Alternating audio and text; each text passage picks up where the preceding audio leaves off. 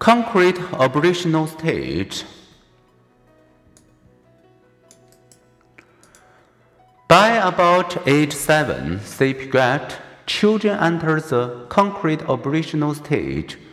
Given concrete materials, they begin to grasp converse, conservation, understanding that change in form does not mean change in quantity.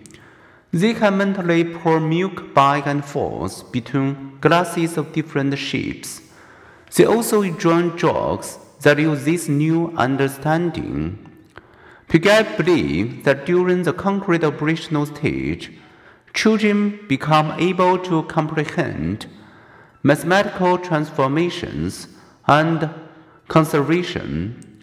When my daughter Laura was six, I was astonished at her inability to reverse a simple arithmetic asked, What is 8 plus 4?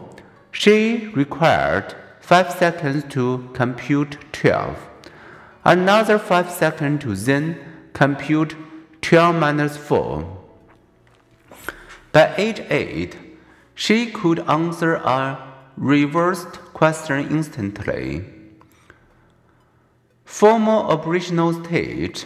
By age 12, our reasoning extends from the purely concrete to encompass abstract thinking. As the children approach adolescence, Piaget, they can ponder hypothetical propositions and deduce consequences. If this, then that.